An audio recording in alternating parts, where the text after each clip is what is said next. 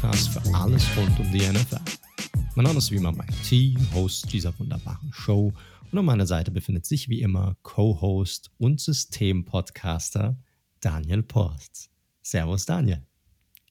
Servus, einen wunderschönen After Super Bowl Montag, beziehungsweise wenn ihr es hört, Dienstag.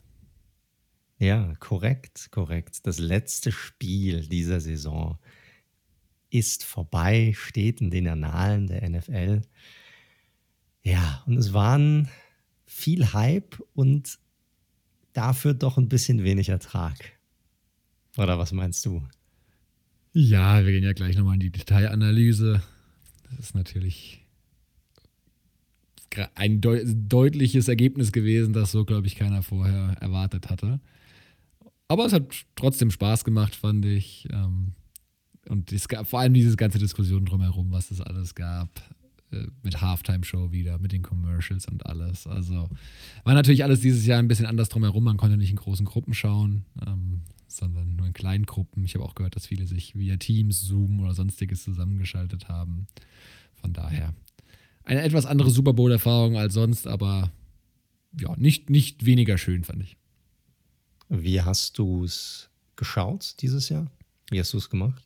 Ich habe tatsächlich einen Kumpel hier vor Ort gehabt und die hatten uns auf den letzten Drücker noch Burger geholt. Wir haben ja immer noch diese schöne Ausgangssperre hier in, in, in Bayern. Das heißt, kurz vor neun den Burger abgeholt und dann um 1 Uhr die Nachos mit Käse und Guacamole, äh, von der ich heute noch zehre, reingeknallt. und ja, wir haben zu zweit geschaut und hatten dann aber wiederum noch über, über einen Videocall noch zwei Kumpels hinzu geschaltet. Hattet ja. ihr, äh, hat es funktioniert? Hattet ihr keinen Lag irgendwie drin? Also. Naja, oder? wir hatten, ja, stimmt. Also wir hatten, der eine Kollege hat nämlich wirklich über Pro7 geschaut, der andere, äh, Grüße gehen raus an David, den habt ihr ja auch schon ein paar Mal hier gehört, der hatte dann umgeschaltet äh, auf Game Pass auch und dann waren wir synchron. Aber der eine Kumpel, der noch dabei war, der musste sich immer so ein bisschen zurückhalten quasi und durfte nicht vorneweg jubeln. Ah ja, Okay, also war, äh, was hat er dann geguckt? Über RAN geguckt oder über The Genau, Zone, er hat, nee, nee, er hat über Pro7 also rangeschaut. Ah, und dann war das Fernsehsignal praktisch schneller unterwegs als das Internetsignal. So war es anscheinend. Ah, ja, okay. Auch ziemlich bescheiden für denjenigen. ja, aber es ist ein gediegener Vertreter, von daher, der wäre jetzt, glaube ich, auch nicht komplett ausgerastet, wenn es anders gewesen wäre. Ah, sehr gut. Ja, ich habe es leider nicht durchgehalten. Ich habe es wirklich probiert, ich habe es mir auch echt vorgenommen, aber es, es ging einfach nicht. Also irgendwann erstes Viertel und bei mir war dann Ende Gelände. Das hab, ich habe es einfach nicht durchgehalten. Zwei Kids, bescheidenes Wetter am Wochenende, die kommen nicht raus, haben nichts zu tun. Dann musst du dich da, ja, darum, darum kümmern. Ich war so am Arsch. Ähm, dann habe ich es leider nicht hinbekommen, habe es mir dann heute Morgen im Schnelldurchlauf in den 40 Minuten dann dann reingezogen dann noch.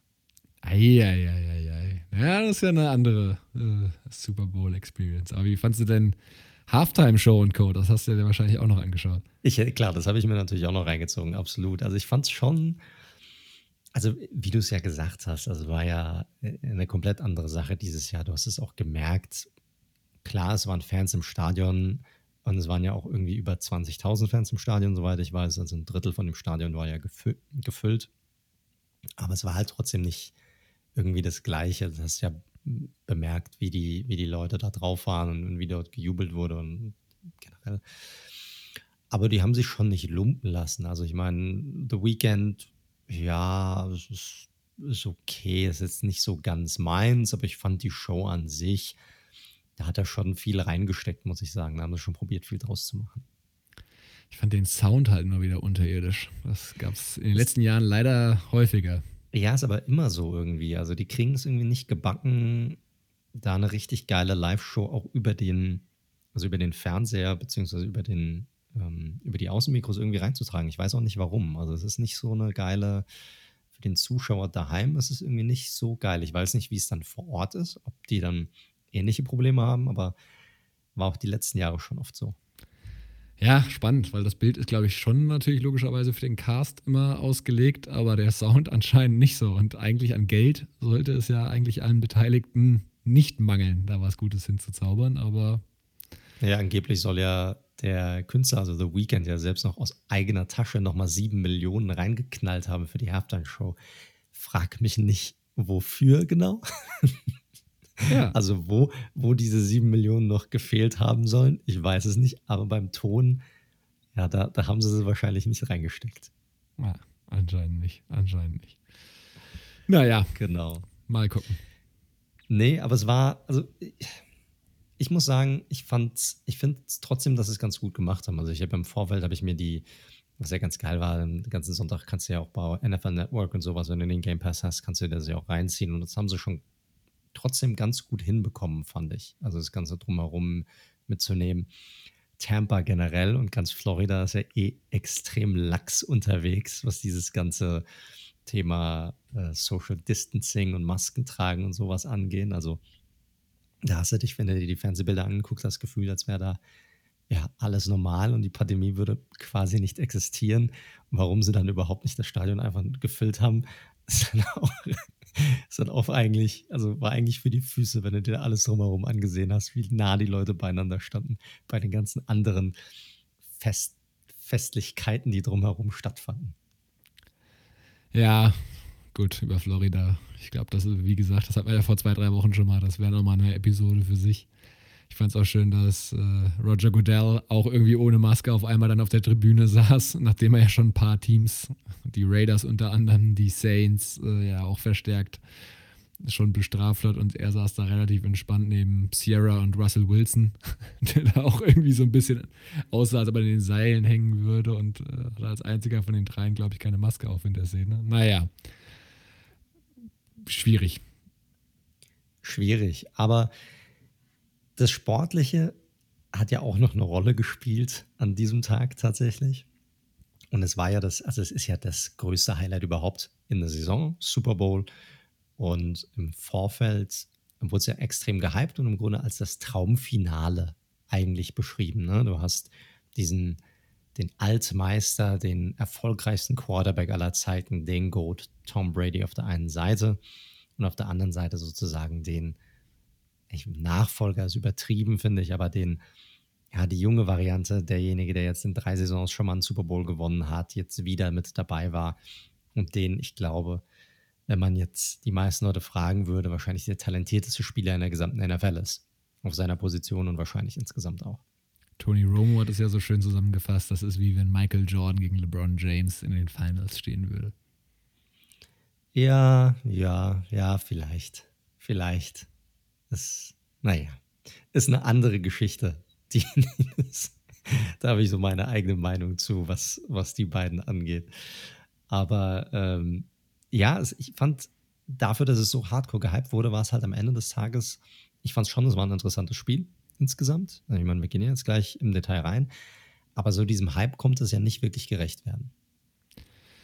Ja, das Problem war natürlich die Deutlichkeit. Also das können, wisst ihr ja jetzt eh schon, wenn ihr es hört. Wir werden ja wahrscheinlich keinen mehr mit dem Ergebnis überraschen jetzt an der Stelle. Die Buccaneers haben 31 zu 9 gewonnen gegen die Chiefs. Und es ist halt so ein bisschen das gewesen, was die ganzen Playoffs halt nicht passiert ist. Es gab halt, ja, es gab zwar enge Spiele, aber es gab halt nie so, es gab kein Fourth Quarter Comeback in den ganzen Playoffs.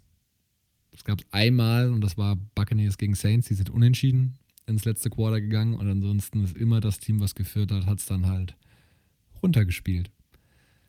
Ja, und das hat natürlich auch so ein bisschen gefehlt, aber es hat halt an diesem Tag ist bei den Chiefs leider vieles, vieles nicht gut gelaufen und die Buccaneers, ich glaube, das kann man wahrscheinlich schon so sagen, haben ihre beste Saisonleistung mit abgerufen. Ja, definitiv. Man hat ja, du hast es schon angesprochen, man hat ja so ein bisschen gehofft, dass die Chiefs irgendwie zurückkommen würden, ne, dass sie das, weil sie es ja auch schon so oft, nicht nur diese Saison, sondern auch die letzten Saisons über bewiesen haben, dass sie auch ja, teils sehr große Rückstände noch aufholen können, weil sie ja so eine potente Offensive haben. Aber sie kamen an diesem, ja, in diesem Spiel einfach nie so richtig in die Gänge, haben sich auch selbst teilweise zumindest sicherlich ein bisschen ein bisschen kaputt gemacht. Aber willst du uns mal ein bisschen durch den Start des Spiels führen, Daniel? Also, wenn wir uns mal das Spiel so angucken, so erstes Viertel, zweites Viertel, da war es ja noch relativ eng, da sind sie ja nicht, nicht so weit weggezogen. Woran lag es? Also, konnte man da schon absehen, dass die Bucks das Ding nach Hause holen würden? Ja, erstes Viertel, der Start war ja erstmal sehr, sehr zäh. Also so die ersten acht Minuten im ersten Quarter ist ja sehr wenig passiert. Beide Seiten eher ein bisschen na, auf Fehlerminimierung ausgewiesen und entsprechend haben ja die ersten drei Drives der Partie haben ja jeweils mit, mit Punts geendet und es gab insgesamt nur einen First Down. Und dann waren es ja interessanterweise tatsächlich die Chiefs, die als erstes gescored haben. Ne? 49 Yard Field Goal von Harrison Butker. Aber da ging es halt schon so los mit den Kleinigkeiten. Ne? Da gab es ja vor den, den Deep Ball auf, auf Tyreek Hill. Das ist kein Must-Catch definitiv, aber so welche hat er halt auch schon gefangen. Und es ist halt Super Bowl. Es ist halt das wichtigste Spiel des Jahres. Und das wäre natürlich ein ganz anderes Game gewesen, wenn die Chiefs da vielleicht mit einem Touchdown schon mal vorne weg marschiert wären. Was meinst du bei dem Catch? Ja, also mit so, mit so einem also, Field Goal zu starten, ist eigentlich sehr ja, unüblich für die für die Chiefs. Dann nur mit einem 3 zu 0. Ein 7 zu 0 wäre schon was anderes gewesen. Da hast du absolut recht. Absolut ja. recht. Und das hat dann auch, ich fand, ich muss sagen, ich habe ja so ein bisschen Schiss gehabt, dass die Chiefs weglaufen würden am Anfang des Spiels. Deshalb fand ich das zu, weil mir war es ja wurscht, wer dieses Spiel gewinnt, also komplett egal. Aber ich hatte einfach nur Bock, dass es ein enges Spiel wird. Und dann habe ich gedacht, okay, 3-0, alles klar, die lassen sich dann noch ein bisschen Zeit. Da haben die Bugs noch ein bisschen die, die Möglichkeit auch noch mitzuhalten dass die Bucks dann am Ende äh, das Team sein würden, die dann tatsächlich wegrennen, hätte ich zu dem Zeitpunkt echt auch noch nicht gedacht, muss ich sagen. Ja. Ja, aber gutes Stichwort, weil die, die Buccaneers haben gleich nämlich richtig standesgemäß geantwortet mit einem Touchdown und das war der erste First Quarter Touchdown von Tom Brady in einem Super Bowl. Also in den neun Super Bowls vorher, die er gespielt hat, das war ja sein zehnter absoluter Rekord, hat er nie einen Touchdown im ersten Quarter erzielt und jetzt war es soweit. Ja, nicht nur nie einen Touchdown, der hat ja gerade mal drei Punkte erzielt im ersten Quarter in neun vorherigen Super Bowls. Also Richtig. in neun Spielen vorher im Super Bowl nur drei Punkte insgesamt im ersten Quarter. Auch krasse. Statistik. definitiv, definitiv. Ja, aber zu dem Spiel und dem Drive, wie es zu dem ersten Touchdown gekommen ist, waren im Endeffekt ein paar längere Receptions. Einmal von Cameron Braid, dem Tight End, und Antonio Brown, sowie einem 11-Yard-Run von Leonard Fournette. Play of Lenny, zu dem kommen wir auch nochmal. diese ganzen Plays brachten sie schon mal so ganz gut in die Red Zone und dann war gleich da Gronk nach einer Run-Pass-Option-Play. Und insgesamt halt ein Drive. Ich hatte mit David dann noch drüber gesprochen, das sah sehr einfach aus alles, ne? Acht Plays, 75 Yards ohne große Gegenwehr. also ja, Brady, entspannt. Brady hatte Zeit. Das würde sich ja dann durch das gesamte Spiel hindurchziehen. Aber das hat schon mal so ein bisschen dann den, ja, den Ausblick gegeben darauf. Also er hatte Zeit zu werfen. Super simpel auch, viel Play-Action. Run up the, run up the gut, also einfach nur durch die Mitte laufen, schön. Also haben sie gut hinbekommen und da hat sich schon so ein bisschen gezeigt, ne, die beiden Lines, sowohl ähm, die, die Offensive Line der Bucks, was die, was die hinbekommen würde. Ja, man hat ja so ein bisschen gehofft, dass die Defensive Chiefs, die, die Defensive Line ein bisschen Druck generieren würde.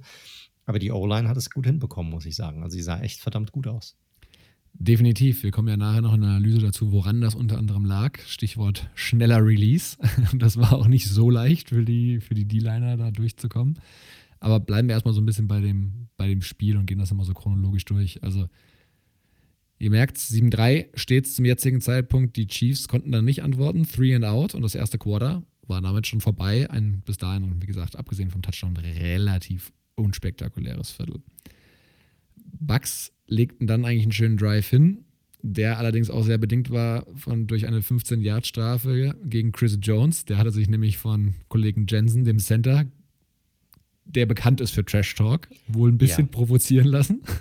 Also war schon ziemlich dumm, fand ich, von Jones, muss ich sagen, weil, weil es ging ja ganz klar von Jensen aus, auch so ein bisschen so bisschen geschubst, so ein bisschen geneckt, ne? Und da muss er halt hingehen und muss sofort ja zurückschubsen. Da sehen die Refs und schon sind es 15 Yards.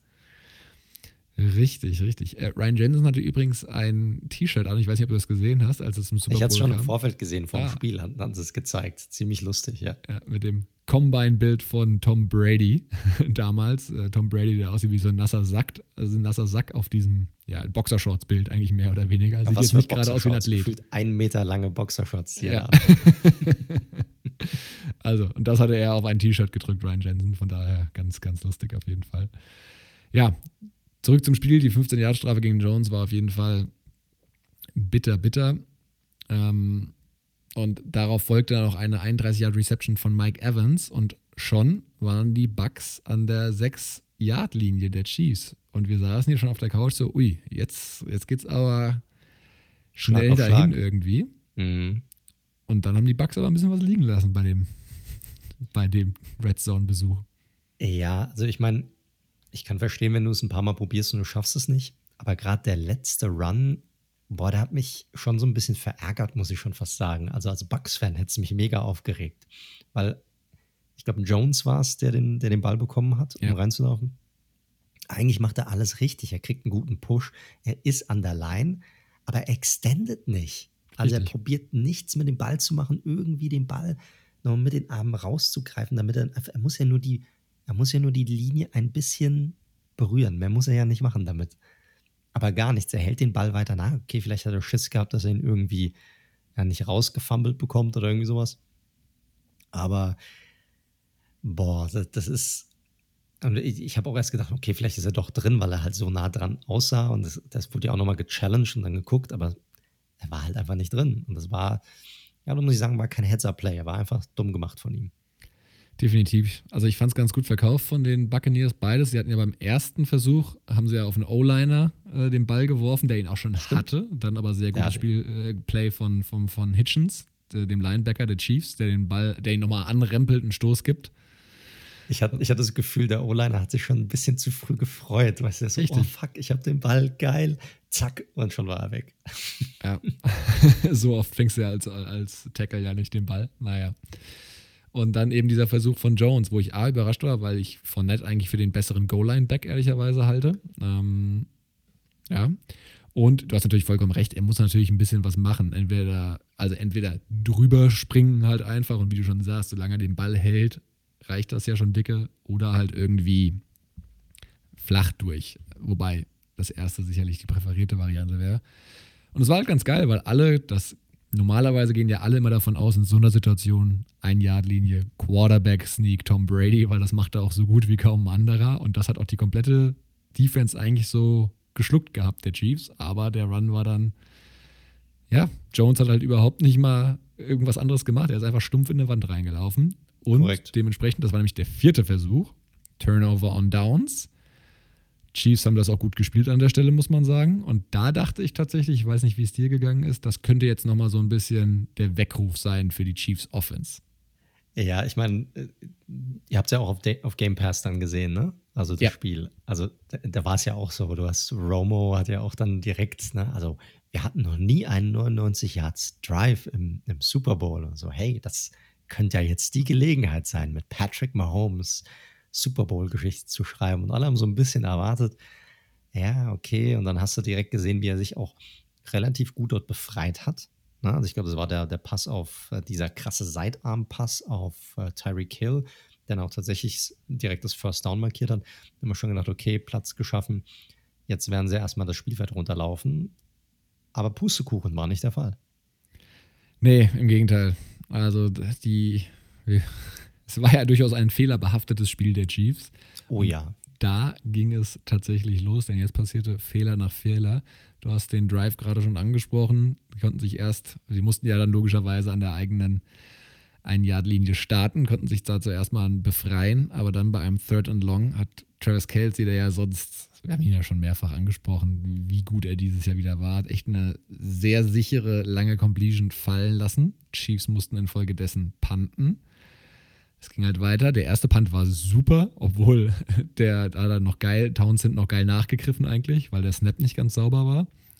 Und er hat ihn richtig weit gepuntet. Eigentlich gab leider eine Strafe. Er musste den Punt wiederholen und den hat er leider ganz schön versemmelt. Der ja, ist sehr kurz gewesen. To the right. Also einfach irgendwie, keine Ahnung, wie weit er kam. 25 Yards oder so irgendwie oder 30 sowas, Yards ja. maximal. Sprich natürlich kurzes Feld für Brady und Co. und eine Top-Feldposition. Das alleine reichte aber noch nicht, denn Brady hat mutmaßlich eigentlich eine Interception geworfen. Tyron Matthew hatte da einen, den Ball aufgenommen, nachdem er deflected worden war von, von, äh, von einem Kollegen Aber, und das ist natürlich schon das erste, das Thema Tom Brady, Referees, das wird uns ja immer noch begleiten. Da gab es die erste diskutable Situation. Ein Holding von Ward gegen Mike Evans war es, glaube ich. Und die, die Interception wurde zurückgenommen. Wie hast du die Situation gesehen? Ah, Romo meinte ja, es war eine klare, war ein klares Holding. Ich fand, ich fand es ein bisschen, bisschen übertrieben, muss ich sagen. Also ich fand nicht, dass da jetzt so viel gehalten wurde. Klar, er hatte seine Hand da im Spiel, aber so richtig, dass er ihn wirklich hält und ihn irgendwie daran behindert, irgendwie loszukommen, habe ich nicht gesehen. Nee, ich auch nicht. Also bitte, keine Interception für die Chiefs und keine Initialzündung, sondern die Bucks können weitermachen und kommen aber eigentlich nur zu einem Field Goal. Und da geht die Fehlerkette weiter. Super dummes und unstrittiges Offside von der Defense. Es war leider Vierter und Fünf. Das gibt eine 5-Yard-Strafe, ergo neues First Down. Und das hat sich Brady, wenn er so viele Geschenke bekommt, kurzes Feld und dann nochmal zwei Strafen, lässt er sich das nicht nehmen. Schöne Completion, wieder auf Gronk Zweiter Touchdown für ihn. Damit hat er jetzt auch die meisten Playoff-Touchdowns in der Geschichte der Buccaneers. das ist geil. er spielt ja auch schon lange da. Ja. Ähm, und 14-3 stand's.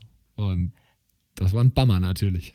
Ja, ist halt krass, ne? Also du gehst von, du hast eigentlich eine Interception und ein Game-Changing Play zu, ja, jetzt liege ich halt einfach mit elf Punkten hinten. Ne? Also fragwürdige Calls, okay, und in Verbindung dann mit äh, eigener Dummheit, mehrmals eigene Dummheit hier. Was den Punt angeht, zweimal das Holding, okay, pf, weiß ich nicht, aber dann Offsides noch, boah, also muss man sagen, ist einfach, ja, das war schon, war schon tough. Aber auch da, also ja, es sah bis dahin nicht gut aus, aber auch da habe ich jetzt nicht gedacht, okay, die Chiefs sind jetzt raus, das wird jetzt, da kommen sie nicht mehr hinterher. Oder ja. warst du an dem Punkt, wo du gesagt hast, okay, das war's jetzt? Nein, null. Also du hast ja bei den Chiefs mit dieser Power Offense und spätestens seit diesem Jahr historischen Spiel letztes Jahr gegen die, die Texans, wo sie ein 24-0 innerhalb von anderthalb Quartern aufgeholt haben oder sowas, mhm. glaube ich, ähm, gibt man natürlich der Offense immer die theoretische Chance, das aufzuholen. Deswegen war ich da auch noch gar nicht jetzt irgendwie negativ eingestellt. Und der nächste Drive sah ja auch erstmal ganz gut aus. Ne? Es war so ein bisschen das, was wir letzte Woche besprochen hatten, ähm, eingetreten. Die Bucks Defense, da kommen wir auch später in der Analyse ja nochmal genauer hin, stand wieder sehr tief. Zwei tiefe Safeties. Das heißt, ne, in der, das kurze Feld, da gab es ein paar Möglichkeiten und das hat Mahomes eigentlich ganz gut genutzt. Schnelle kurze Pässe auf, auf Kelsey und Co. Und schöner Drive über das komplette Feld bis an die äh, Bucks 14. Und dann aber wieder sowas, was dir halt im Super Bowl irgendwie eigentlich nicht, nicht, nicht passieren darf. Unkonzentrierte Sequenz, weil erst geht Tyreek Hill out of bounds, was relativ schlecht war, weil wir waren mittlerweile, da muss man nämlich die Uhr im Blick haben, bei unter zwei Minuten zu spielen und du willst natürlich möglichst wenig Zeit Brady nochmal zu geben, wenn du ihm den Ball wieder gibst. Dann ein weiterer Versuch, der nicht geklappt hat. Und beim dritten Versuch, auch das wird ja ein Muster, über das wir noch öfter sprechen, jagt Jack Barrett Mahomes mal wieder übers halbe Feld. Wahnsinn. Also ich, ich glaube, können wir ja ein bisschen vorwegnehmen. Ich glaube, elf Pressures hatte Barrett ja. insgesamt in diesem Spiel. Also das ist so ein bisschen das, ne? Das ist ja so ein bisschen ein anderer Stat. Und der, der tritt ja auf dem normalen Stat-Sheet nicht auf. Dort steht bei Barrett ein Sack, den er hatte, okay, und ein Tackle und das war's aber er hatte ja insgesamt elf Pressure und das zeigt einfach, wie nah er immer war, auch Mahomes ja daran zu behindern, den Ball zu werfen, ihn zu sacken, also wirklich nah dran zu sein. Und äh, er hat ein Hammer-Spiel gemacht. Hammer, Hammer-Spiel. Definitiv. Und wenn Mahomes nicht so scheiße mobil wäre, dann hätte er ihn auch ein paar Mal ja, gesackt. Auf ja, Fall. auf jeden Fall. Naja, er jagt auf jeden Fall Mahomes wieder. Der macht einen ja, Rettungswurf mehr oder weniger oder wirft den Ball halt weg und die Chiefs nehmen halt bei einer Minute und vier Sekunden das Field Goal. Ja, und das sollte sich Wie so. Wie fandst du das? Also, ich meine, pass auf, ich kenne es nicht anders. Für mich ist das normal. So, okay, ja klar, Field Goal, du nimmst die Punkte, okay, was willst du sonst machen? Bei den Chiefs denkt man immer, ah, fuck it, Fourth Down nehme ich immer. Hattest du hier was anderes erwartet gehabt? Es war ja Fourth and Six, glaube ich, wenn ich es richtig im Kopf habe. Also es Ja. war jetzt auch nicht ultra kurz. Ja, also äh, nee, es hat mich irgendwie nicht so überrascht tatsächlich. Es hat mich nicht überrascht, dass sie es gemacht hatten. Aber im Nachhinein ist man natürlich ein bisschen schlauer. Da hätte man ein bisschen aggressiver spielen sollen. Ja, gut, weiß ich nicht, aber ich war so ein bisschen. Ist jetzt nicht so, dass ich gesagt hätte, okay, das war eine schlechte Entscheidung oder sowas, aber es war schon so ein bisschen, du sagst, okay, so nah an der Endzone und die gehen nicht dafür. Hm. Irgendwie, ich fand es ein bisschen untypisch, aber Also untypisch Aber- ja, nur es wäre halt das, also das war das, was heißt wer? Es war ja das äh, 14-6, also sprich One-Possession-Game, äh, der Touchdown plus Two-Run-Conversion. Deswegen dachte ich, und das war, Ja. glaube ich, auch das Ziel, komm, wir gehen mit einem, einer, einem Score-Rückstand, gehen wir in die Halbzeitpause. Und dann, wäre ja vielleicht auch so gekommen, wenn sie sich nicht so doof angestellt hätten. ja, und da geht es halt mit Unkonzentriertheiten weiter. Ne? Andy Reid hat zwei Timeouts genommen beim nächsten Drive der Bucks Offense, die ich überhaupt nicht verstanden habe, was, warum er die genommen hat, weil die Ich Bucks glaube, Offense keiner verstanden, oder? Nee, also die Bucks haben ja auch nicht so den Eindruck gemacht auf mich, dass sie jetzt unbedingt auf jeden Fall nochmal scoren wollten. Ne? Die haben nochmal noch mal einen Run eingestreut, nochmal einen kurzen Screen Pass oder sowas. Also es war jetzt nicht so, dass sie aggressiv darauf gegangen sind, in Field Goal Range nicht. zu kommen. Generell nicht das ganze Spiel über waren die ja nicht wirklich aggressiv. Das war ja nicht so, als wären sie da jetzt rausgekommen und angestürmt und hätten da so eine High-Profile, mega komplexe Offense da rausgeholt. Sondern das ganze Spiel über war mega simpel, ganz simple Offense, viel gelaufen, gut ausbalanciert. Ja, auch nicht die mega langen Pässe oder so, aber es ist halt. Und da dann zu denken, okay, Mist, ey, also Ja. Naja, auf jeden Fall, es kam, wie es kommen musste. Mit 21 Sekunden auf der Uhr wirft Brady dann doch nochmal tief. Ähm, von der eigenen, ich weiß gar nicht, was es war, 30er, glaube ich, ungefähr. Wirft tief, Cornerback Breland stolpert auch und ja, trifft dann aber noch Mike Evans. Pass Interference. Nächster äh, Nummer, die bei Twitter ganz schön rumgegangen ist. Kontakt, brauchen wir nicht drüber reden, Kontakt war da. Aber für eine Pass, Defensive Pass Interference gehört ja auch hinzu, dass der Ball catchable sein muss, was äh, ein großes Mysterium anscheinend immer in der NFL ist und bei den Refs, wann ein Ball catchable ist und wann nicht. Weil also der Ball war meiner Meinung nach relativ weit weg von Evans. Den hätte er nicht bekommen. Ja, aber das zieht sich ja schon, ist ja seit Jahren so ein Thema. Also dieses Thema catchable oder not catchable, da sind die normalerweise die Refs sehr großzügig, was das angeht. Ähm, waren sie schon immer. Deshalb überrascht mich das jetzt nicht, dass sie jetzt hier trotzdem die DPI gecallt haben. Also das ist etwas, was zieht sich halt einfach durch. Das machen die halt so. Es ist halt alles, was im Super Bowl passiert, wird halt durch eine Lupe sozusagen betrachtet und dann wird es komplett auseinandergenommen, seziert.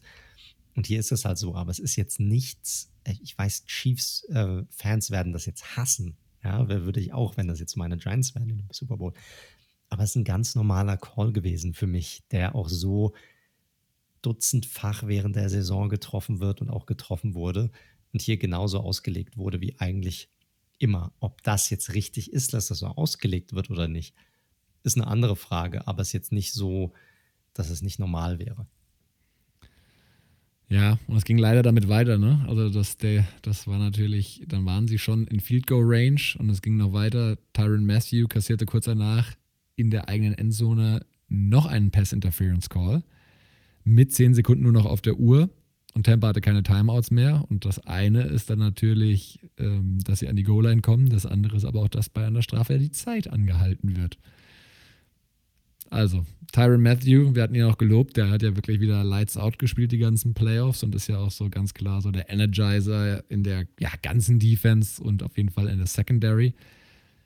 Das war keine gute Sequenz und es ging auch noch weiter. In der nächsten Szene hat er sich nämlich mal richtig, Aber richtig. krass von Antonio Brown vernaschen lassen. Aber richtig, also das war einer der geilsten Moves überhaupt. Also da muss man echt sagen, auf so einem kurzen, das war ja keine lange Strecke, sondern es, es hat so eine gute Raute, die er da gelaufen ist, Brown. Und hat er Matthew einfach so alt aussehen lassen. Also der noch gut, muss man sagen, der hat ja noch gut reagiert. Ja. Ja, also der ist ja nicht, der kam ja sogar noch zurück, hat sogar das Tackle noch gemacht. Aber boah, Hammer, Hammer. Ja, ist halt auch schwer, ne? Das war ja wirklich kurze Distanz und Antonio Brown, dem gönne ich ja relativ wenig, muss ich sagen. Aber andererseits, die Chiefs haben Tyreek Hill, von daher, das ist irgendwie auch so Minus und Minus. Das ist mir auch egal. Das kein Plus ergibt. Nee, richtig. Also, das war nämlich eine Touchdown-Completion, das haben wir jetzt, glaube ich, noch gar nicht gesagt. Danach gab es auch noch, das ging ja auch in den Medien noch so ein bisschen durch Trash-Talk zwischen dem Honey Badger, Tyron Matthew und Tom Brady, was man bei Brady auch nicht so oft sieht. Ähm, da wurde auch so ein bisschen gemutmaßt, was Matthew da gesagt soll. Hat auch eine Strafe dafür bekommen, für Unsportsmanlike Conduct. Ähm, ja, angeblich soll ja Brady, also keiner weiß ja, was wirklich gesagt wurde, aber angeblich soll ja Brady ihm jetzt eine sehr lange SMS geschrieben haben oder eine sehr lange WhatsApp-Nachricht. Ich wollte gerade sagen, schreibt man noch eine ganzen, SMS? Für den ganzen Trash-Talk entschuldigt haben. Okay, okay. Das hatte ich noch nicht gesehen.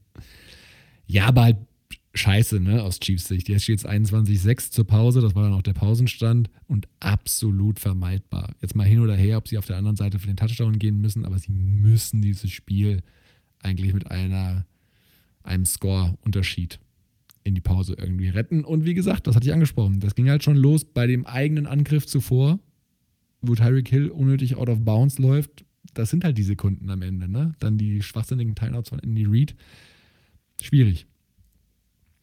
Ja. Ein 21,6 Pausenstand, da gab es auch, einen, auch einen netten, netten Stat dazu, den ich gesehen hatte, dass äh, so eine Differenz von 15 Punkten gab es, glaube ich, bisher zwölf Mal in der Super Bowl-Geschichte. Und nur einmal wurde es gedreht. Und das waren natürlich Tom Brady mit den Patriots gegen die Falcons damals. Gut, klar. Richtig. Wie ging es weiter nach der Pause? Die Chiefs hatten erstmal den Ball und ich weiß nicht, wie du es gesehen hast, aber das war eigentlich ein ganz guter gemixter Drive mit deutlich mehr Läufen auf einmal. ganz überraschend fand ich das, muss ja. ich sagen. Also, dass sie dann auf einmal so praktisch aus dem Nichts diese Rollläufe eingestreut haben, die auch echt, also ich glaube, ähm, der zweite Lauf von Edwards Alaire war einer der, äh, war der äh, das weiteste Offensive Play oder das, äh, oder das Offensive Play mit den meisten Yards bis zu dem Zeitpunkt zumindest. Ja, ja, überraschend auch dahin, ihr erinnert euch Leute, letzte Woche, also die Run-Defense der Bucks ist die beste der Liga. Und dementsprechend, ja, war das wohl so ein bisschen überraschend. Andererseits haben sie natürlich auch weiterhin, sie haben einfach nur geschaut die ganze Zeit, da kommen wir auch nachher noch zu, dass sie halt tief nicht geschlagen werden. Das heißt, es waren durchaus Räume da, zum einen zum Laufen und eben auch, und auch das passierte eben wieder, kurze Pässe auf Travis Kelsey eigentlich guter Drive und sie kamen übers Feld, aber bei Third and Seven halt wieder das gleiche Spiel. Wieder Druck, wieder kommt Jack Barrett super schnell.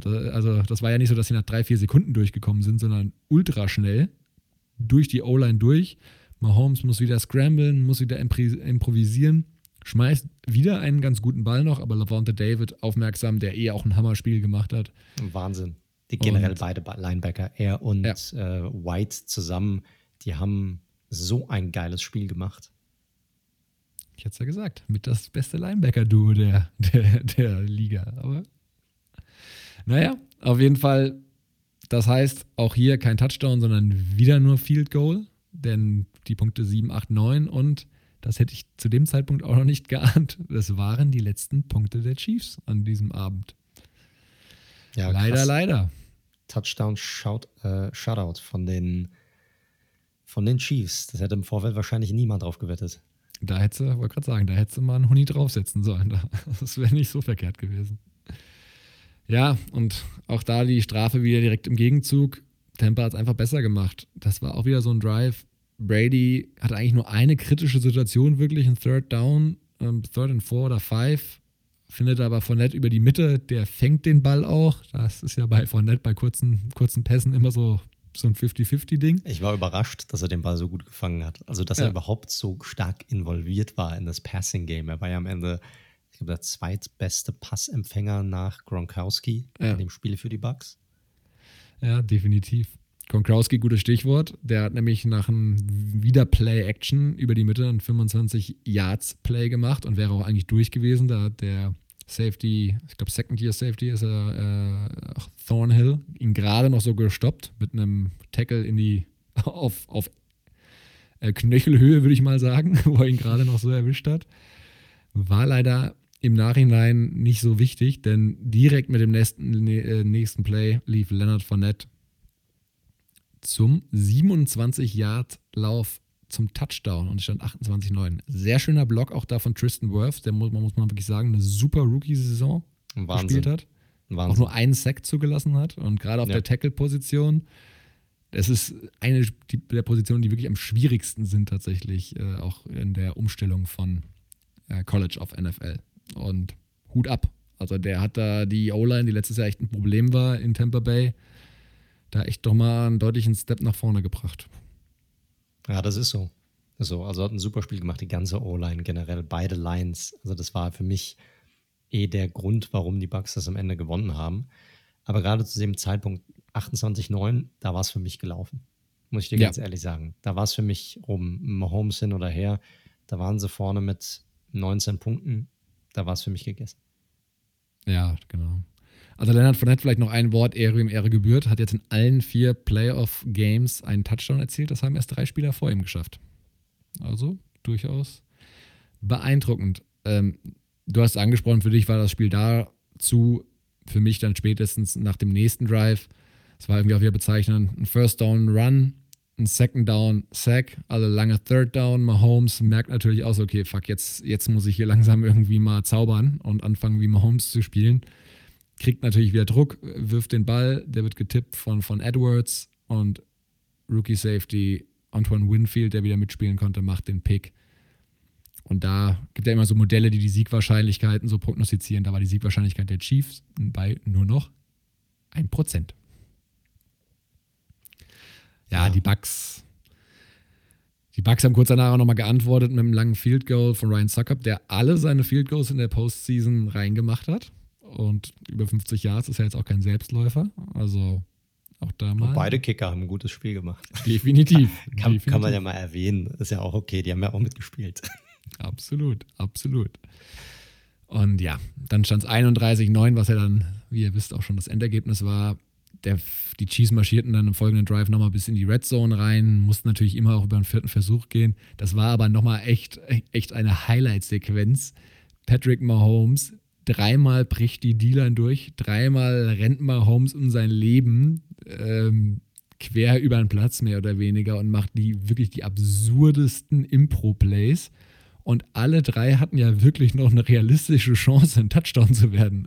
Also die Nummer da auf Pringle, dann dieser, das habt ihr wahrscheinlich auch schon auf Twitter gesehen, dieser Seitarm, also nicht Sidearm, sondern er liegt seitlich in der Luft irgendwie und schmeißt den noch rüber und er geht durch die Hände, ich glaube, sowohl von Devin White als auch ähm, Williams war es, glaube ich, der Running Back, der ihn dann quasi auf den Helm drauf kriegt. Also, das wäre einer der absurdesten Touchdowns ever gewesen, wenn der den Ball gefangen hätte. Ja, generell, ich glaube, da gibt es ja so eine Statistik, ich weiß nicht wie viel, aber äh, er ist ja, wurde ja hin und her gescheucht über das gesamte Feld die ganze Zeit, musste ja dann auch tatsächlich den einen oder anderen Sack fressen, was ja relativ unüblich ist für ihn.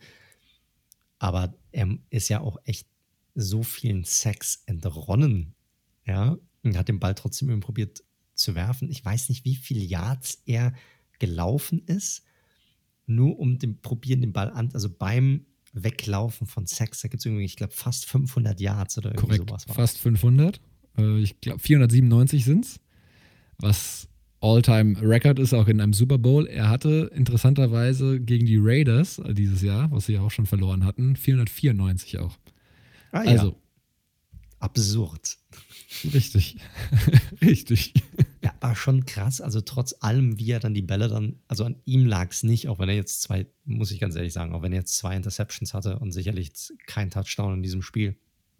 Aber der hat der hat alles gegeben, der hat alles da reingehauen und rausgehauen, was irgendwie ging. Aber wenn du halt mit vier Backups in der Offensive Line spielst und gegenüber ist halt einer der besten Defensive Lines der Liga, dann wird es auch für den besten Quarterback der Liga oder den vermeintlich besten oder talentiertesten Quarterback der Liga schwierig. Ja, vor allem, wenn die halt so schnell durchkommen. Ne? Also die sind ja teilweise ungebremst da durchgeknallt. Also innerhalb der ersten ein, zwei Sekunden und so schnell kannst du einen Ball nicht loswerden. Geht nicht. Ja, aber sie hatten halt auch nicht, die hatten auch noch keine Defensive Line vor sich wie die der Bucks. Also das muss man auch, auch, auch mal sagen. Und dann halt nur diese Backups, Mike Rammers, mein Gott, Left Tackle. Also erstens ist der generell jemand, der eher ein Backup sein sollte. Und dann hat er, glaube ich, vor zehn Jahren das letzte Mal Left Tackle gespielt. Also da seht ihr mal, wie die improvisieren mussten da an der Line. Ähm, trotzdem war es natürlich enttäuschend, dass sie halt gar keine Gegend, also sie wurden ja komplett gemanhandelt, die wurden auseinandergenommen dort an der Line. Auch die Inside, Sue, Wer, äh, Paul, die mussten ja, die mussten ja kaum blitzen, die Bugs, was sie ja normalerweise extrem gerne tun. Das haben wir letzte Woche auch im Podcast besprochen. Mussten sie ja kaum machen. Teilweise sind sie ja nur mit drei Mann gerusht und kamen trotzdem durch und haben trotzdem Druck ausgeübt. Ja, aber das ist doch perfekt. Lass doch mal in die Analyse rübergehen, weil 31-9 hatte ich angesprochen. In dem Spiel ist danach auch nicht mehr viel passiert. Mahomes hat noch seine zweite Interception geworfen auf Devin White am Ende, aber es ist nichts mehr passiert im vierten Viertel und das war auch nur noch Zeit von der Uhr nehmen und das hatten sich ja auch gefühlt alle auf dem Feld damit abgegeben, dass dieses Spiel an die Bugs geht. Was war denn so, wenn wir vielleicht mal starten irgendwie, weil der Star war ja schon ganz klar die die Bucks Defense natürlich im Vergleich zur Chiefs Offense. Was, was war denn so, wo würdest du denn sagen, das waren die drei, vier, fünf Punkte, warum es so gelaufen ist, wie es gelaufen ist?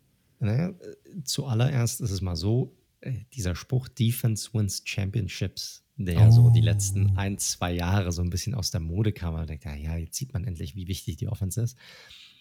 Äh, das Ganze hat ja so ein bisschen einen Grund. Und der Grund ist folgendes: Du hast zwei Wochen Zeit, dich vorzubereiten auf den Super Bowl. Das ist ja ein bisschen anders als ein normales, als ein Regular Season Game und auch ein bisschen anders als ein Playoff Game.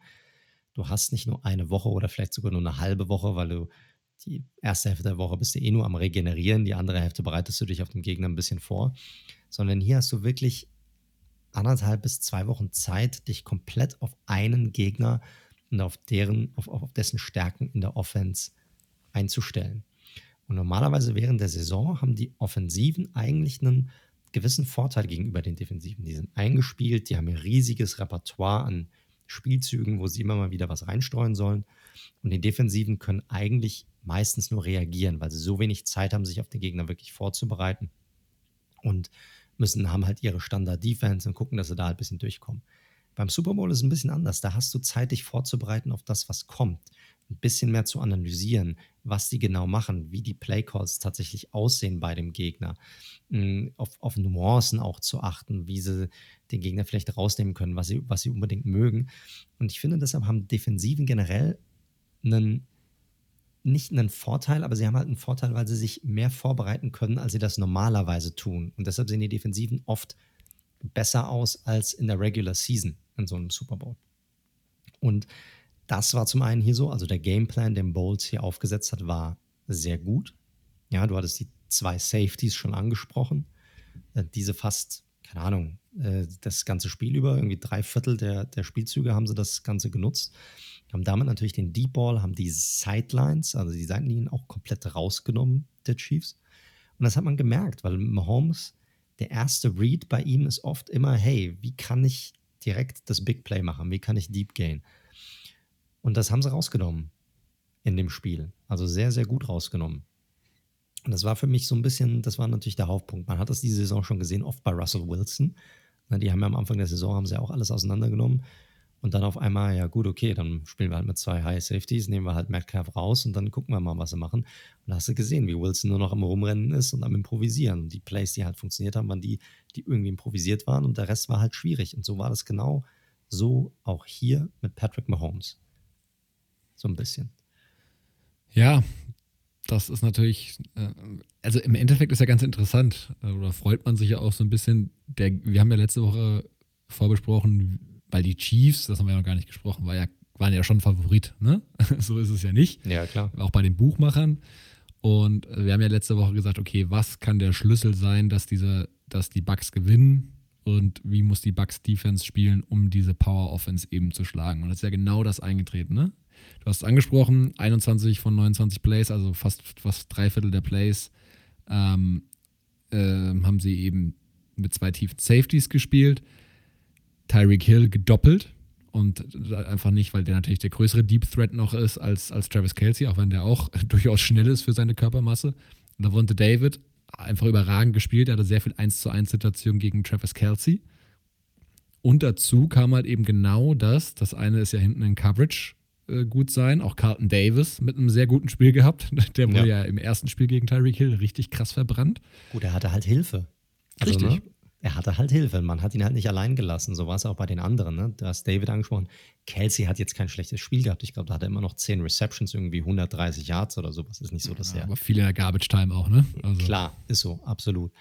Aber David, White, die beiden Linebacker, wir hatten sie schon genannt, die haben ein Wahnsinnsspiel gemacht. Also White generell war ein bisschen der aggressivere. Ne? Der hat ja auch nochmal ein bisschen da geholfen, auch ein bisschen beim, beim Pass Rush oder generell den Run da rauszunehmen.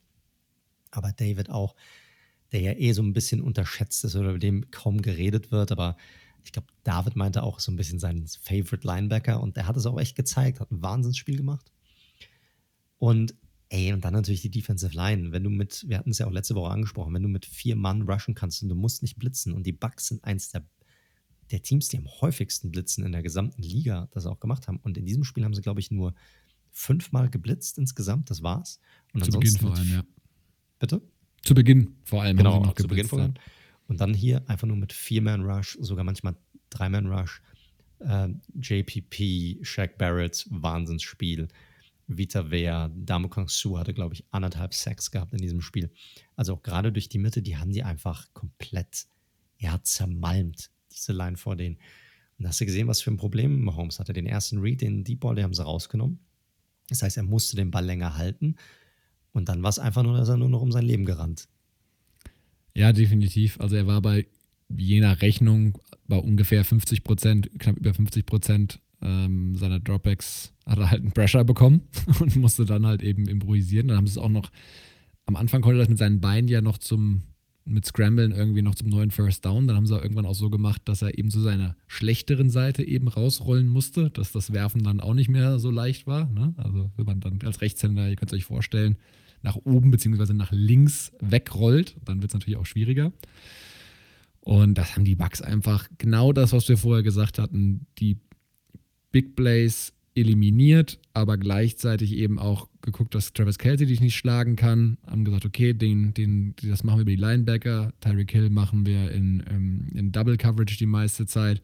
Und wir setzen Mahomes unter Druck, unter Druck und nutzen diese Schwäche, diese banked up O-Line komplett aus. Und dieser Gameplan, ja, ist halt komplett aufgegangen. Ne? Und von wegen Deep Balls wegnehmen.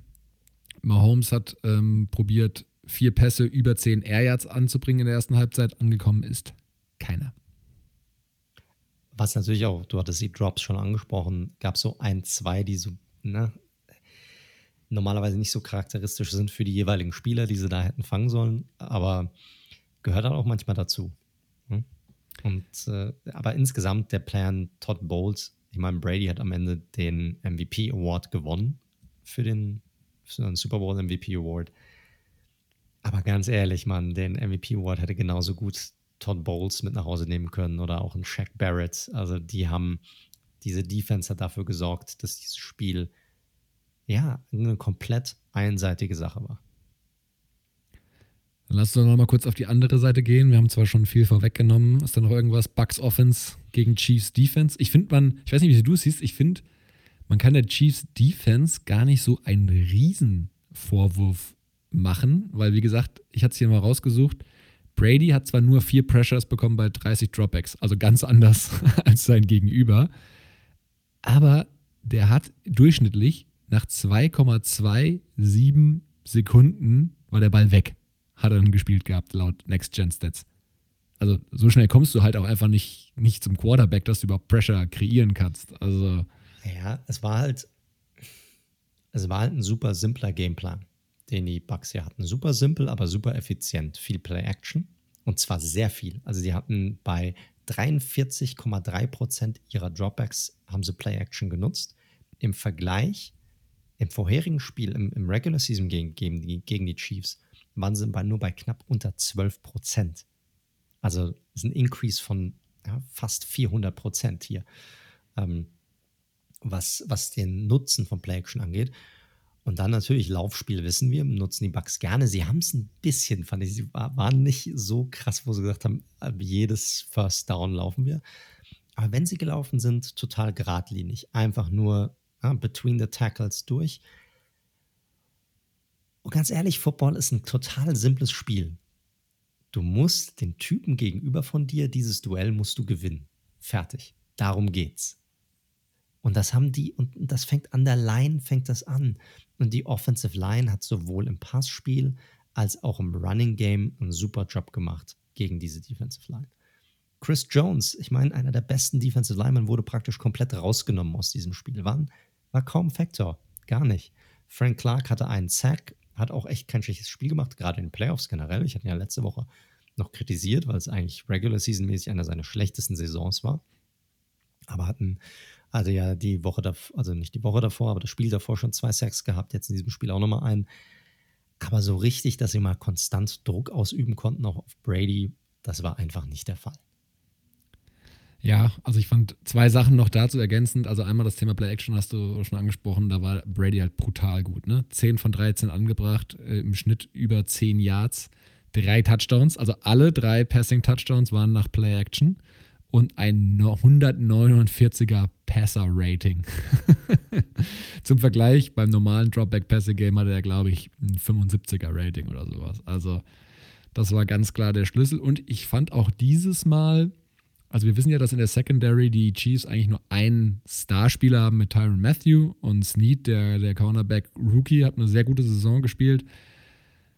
Aber diesmal in Coverage fand ich sie auch ein bisschen wackelig tatsächlich oder ein bisschen unaufmerksam, was da so ja, ein also, Wort gemacht haben. Hast du schon recht, aber man muss auch mal sagen, sie haben eigentlich einen ganz guten Job gemacht, diese üblichen Verdächtigen rauszunehmen bei den Bucks. Also guck mal, Evans, Brown, Godwin, die hatten zusammen gerade mal 62 Yards und 8 Receptions. Also da haben sie eigentlich einen ganz guten Job gemacht. Klar, die ein oder andere Pass der ein oder andere Pass Interference Call war hier natürlich dabei. Ja, den, der, wo sie sich dann selbst praktisch in den Fuß geschossen haben damit. Aber wenn man sich nur die Stats ansieht, haben sie gar kein so schlechtes Spiel gemacht, gerade was die, äh, gerade was die Secondary anging, fand ich. Also das haben sie eigentlich ganz gut hinbekommen. Aber ansonsten ah, ist halt, ja, sie kamen halt nicht durch. Sie haben halt Brady zu viel Zeit gelassen. Sie haben das Running Game, konnten sie halt auch nicht stoppen, obwohl es halt einfach nur wirklich durch die Mitte war. Also ich meine, da gab es kaum einen Outside-Run, den, den die Bucks hier wirklich hatten. Und das konnten sie halt am Ende des Tages nicht stoppen. Und da hat die Line, die Offensive Line einfach einen super Job gemacht, hat gut genug, hat einen Push kreiert, hat Brady genug Zeit gegeben. Fertig. Ja, Run Defense in der Tat. Etwas, wo die, das war ja nicht überraschend, da waren die Chiefs die ganze Saison ja schon durchaus wack unterwegs. Und da bin ich mal gespannt, ob sie da vielleicht auch nochmal ein bisschen nachjustieren werden. Ich könnte mir schon, wir können ja mal einen Ausblick auch geben, weil ich glaube, zu diesem Spiel ansonsten ist eigentlich alles gesagt, oder?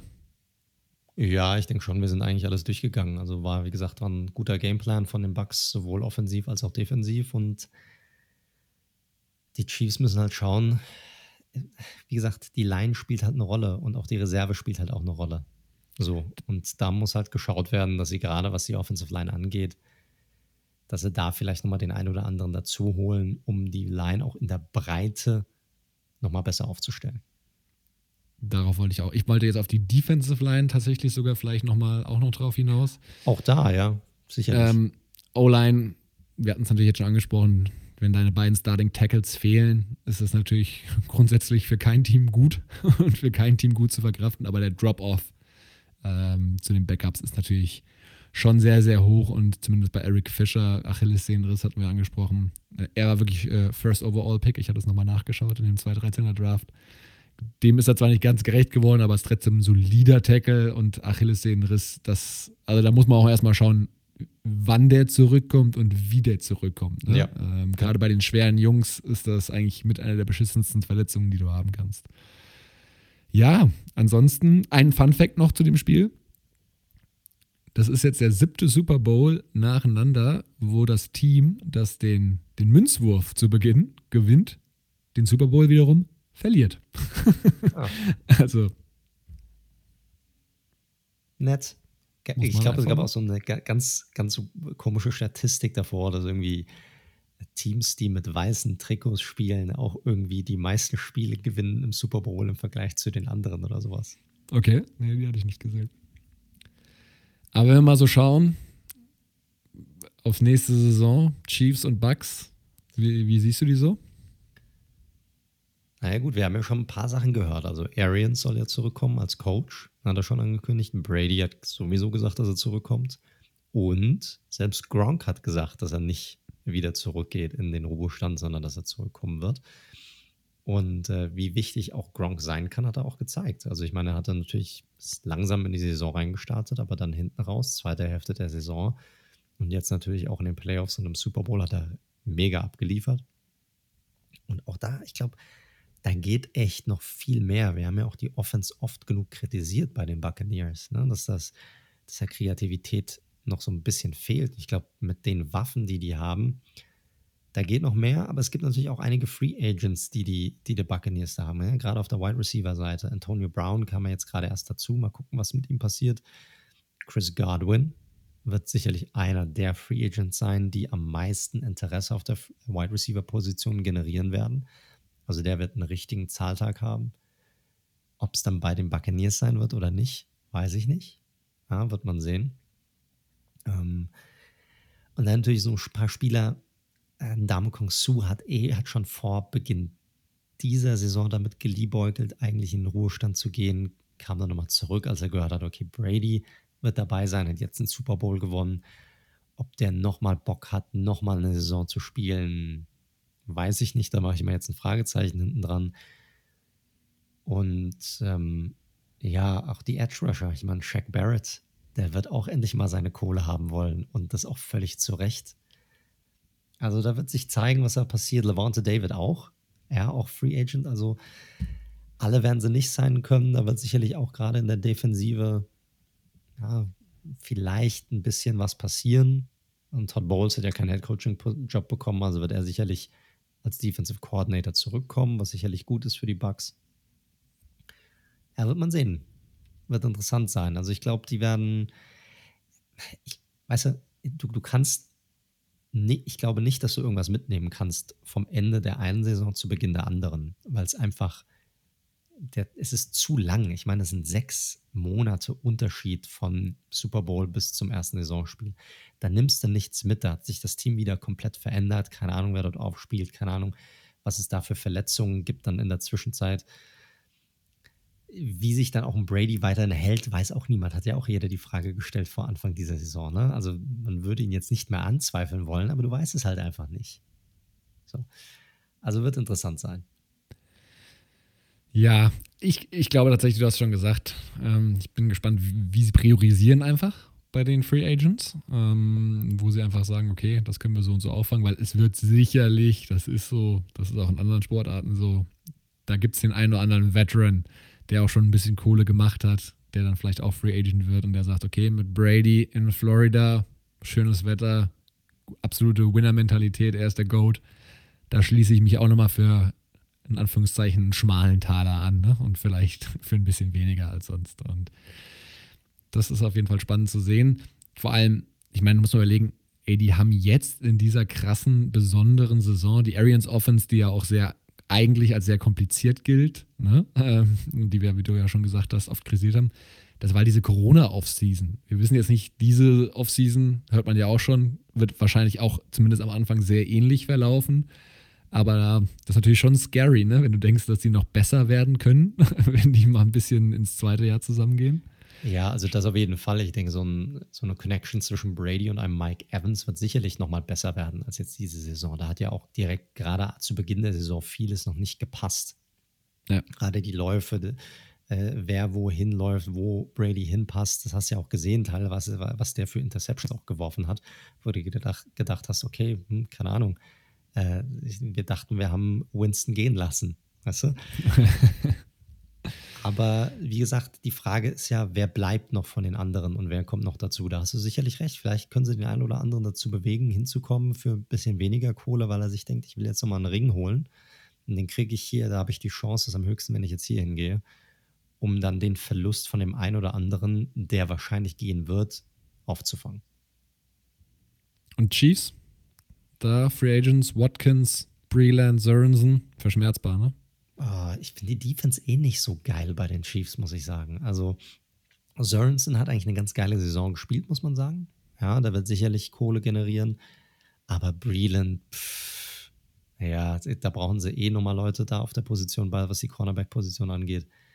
Watkins, der spielt dort keine so große Rolle, muss ich sagen. Das, ganz ehrlich, das ist ein Typ, der, wenn die, der, wenn die Chiefs den nicht resignen, das wäre so einer, den könnte ich mir dann wiederum ganz gut bei den, bei den Buccaneers vorstellen, weil er sich sagt, oh mal gut, okay, dann gehe ich halt zu einem anderen Team, wo ich vielleicht was gewinnen kann.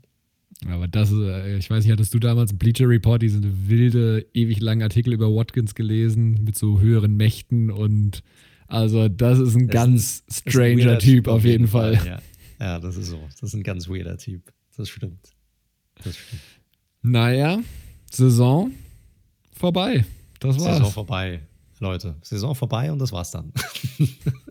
Nein, natürlich nicht. Natürlich nicht. Ähm, wir haben natürlich über den Super Bowl hinaus noch einiges im Petto, auch in diesem Podcast noch, weil äh, das äh, ganze Super Bowl Weekend oder die ganzen Super Bowl Wochen werden ja natürlich auch dafür genutzt, auch die ganzen Awards auszugeben, ja, die stattfinden. Also MVP Award, Rookie of the Year Awards und so weiter und so fort. Und die wurden vergeben und ja, war vielleicht so die ein oder andere, ich sag mal nicht bei einem Endresultat Überraschung dabei, aber gerade man konnte ja einen Einblick auch äh, sehr transparent gewinnen, wer wie viele Votes erhalten hat. Und da fand ich war schon die ein oder andere Überraschung dabei. Ja, also wir können es ja mal durchgehen, durchgehen ne? wer überhaupt die, die einzelnen Awards gewonnen hat. Also fangen wir mal bei dem wichtigsten an. Most Valuable Player, MVP für die 2020er Saison, wurde, wie schon erwartet wurde, von jedem Aaron Rodgers ja, mit 44 von 50 Votes sehr eindeutig. Da fand ich eher überraschend, auch wenn er eine sehr gute Saison gespielt hat, dass Josh Allen mehr Votes hatte als Patrick Mahomes und Mahomes wirklich nur zwei Votes hatte. Also dafür, dass wir das die ganze Zeit als Kopf-an-Kopf-Rennen zwischen Mahomes und Rogers deklariert haben, so Kopf an Kopf war das am Ende dann nicht. Nee, aber zeigt auch, was die Leute halt halten. Ich meine, oder wie das Ganze interpretiert wird. Also, ich meine, Josh Allen wo wären die Bills ohne einen Allen in dieser Saison? Ist auch so ein bisschen die Frage. Ja, also das ist, ist, ist interessant, aber ich glaube, dass Rogers das Gewinn war, mal, war ihm selbst ja sogar klar. Definitiv. Genau. Ganz spannend, muss ich sagen, fand ich die, den Award NFL Offensive Player of the Year. Weil hier habe ich eigentlich fest damit gerechnet, dass den auf jeden Fall ein Quarterback gewinnen wird auch muss ich ganz ehrlich sagen. Hätte ich nämlich nicht gedacht, weil, und das auch mit großem Abstand, Derrick Henry hat diesen Award gewonnen. Mit 32 Votes. Also echt krass.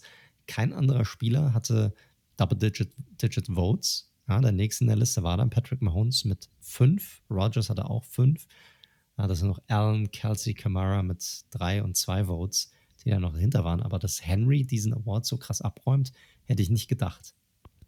2000 Yards, Baby. Das, das Kriterium anscheinend. Also ich finde ja eh, man sollte den Offensive Player of the Year Award generell sagen, weil ein MVP, sagen wir mal ehrlich, wird immer ein Quarterback werden.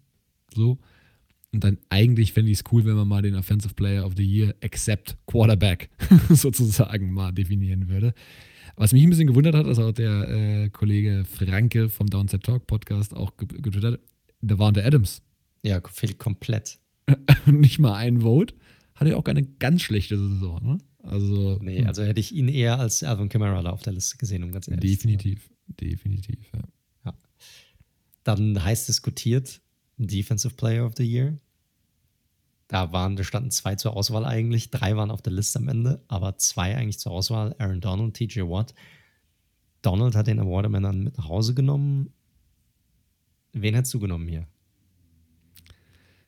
Ich finde es berechtigt tatsächlich. Und aufgrund auf, von zwei Sachen. Erstens mal hatten in der Summe die Steelers die bessere D-Line, von der TJ Watt auch profitiert hat. Also, ne? Bud Dupree noch auf der anderen Seite. Äh, und ja, also Casey dementsprechend Hayward. war. Also ja, genau, war auch noch mit am Start. Also dementsprechend war er da, sage ich mal, in besserer Gesellschaft als Donald ist die Defense. Mehr oder weniger mit Ramsey zusammen, dann halt noch in der Secondary. Oder Donald ist die D-Line.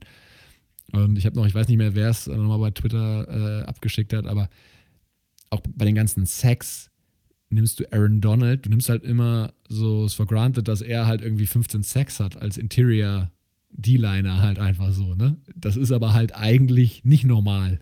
Und er kriegt ja nee. auch immer Double Teams, Triple Teams teilweise, die er sogar teilweise ja sogar noch besiegt. Von daher, also Aaron Donald ist eigentlich immer, immer ein guter Pick. Also ich finde es vollkommen berechtigt. Ja, es ist langweilig, aber berechtigt. Ja, es ist nicht langweilig, es ist halt einfach so, wie es ist. Also er ist der beste Defensive-Spieler in der Liga, das ist einfach so. Und wie du es auch richtig gesagt hast, du hast einen Spieler, der macht den, den Rest, die restliche Defense um ihn herum besser. Und du hast den anderen Spieler, der sicherlich auch selbst extrem gut ist, der aber auch davon profitiert, dass der Rest sehr gut ist. Man müsste die mal sehen, wie es wäre, wenn er jetzt nicht Bud Dupree als Partner hätte, wenn er jetzt nicht einen Casey Hayward noch zusätzlich in der Interior Defensive Line hätte, ob er dann die gleichen Stats fabrizieren würde. Aber gut, äh, vielleicht ist es jetzt auch zu negativ gesehen, weil Ward einfach auch ein extrem krass guter Spieler ist. Das muss man auch einfach sagen. Also der Typ ist ja auch, der macht ja, und da geht es ja nicht nur um Sex. Ich meine, der hat Tackles for Loss, Interceptions, die er hat, Pass Deflections, die er mit reinbringt, Pressures, die er hat. Also da ist er ja auch extrem gut drin. Und äh, da, ähm, ja, also wie gesagt, Donald hat die 27 Votes bekommen, Watt 20, drei noch äh, Xavier Howard, was ich überraschen würde, aber hat auch eine Hammer-Saison, muss man sagen. Ne? Bitte? Zehn Interceptions hat er, Zehn Interceptions, genau, genau.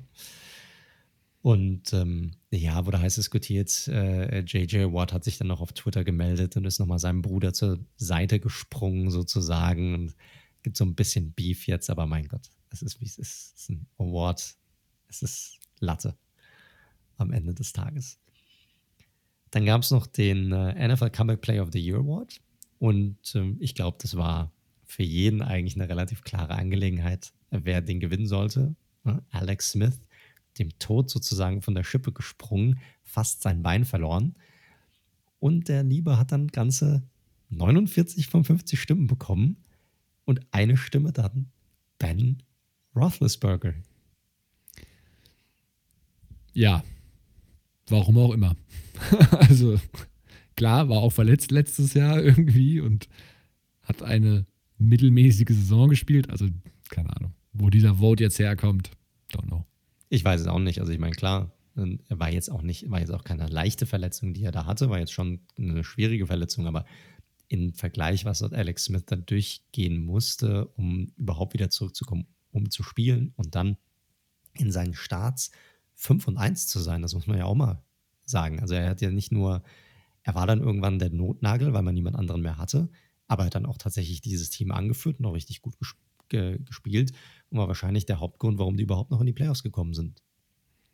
Ja, definitiv. Also ich kann ja nur wiederholen, äh, wir hatten ja vor der Saison, die weiß ich ja noch die Diskussion, wo ich dachte, der ist so ein bisschen, ich überspitze es jetzt mal bewusst, Maskottchen und für, für, für und Leadership, das er mit reinbringen soll. Ich hätte nie im Leben gedacht, dass der noch ein Snap, also außer vielleicht ne, ein Victory, Victory Formation irgendwie im letzten Heimspiel. Aber wurde ich Lügen gestraft, krasse Nummer und vollkommen zurecht und hätte meiner Meinung nach auch einstimmig sein sollen. Korrekt.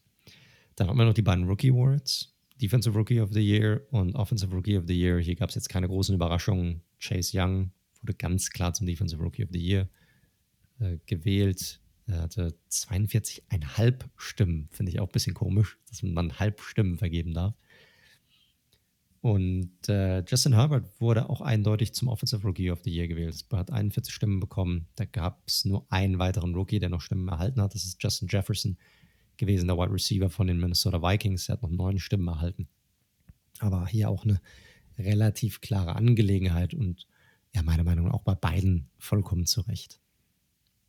Ja, haben beide diverse Rekorde gebrochen. Jefferson den Rookie Receiving äh, Record.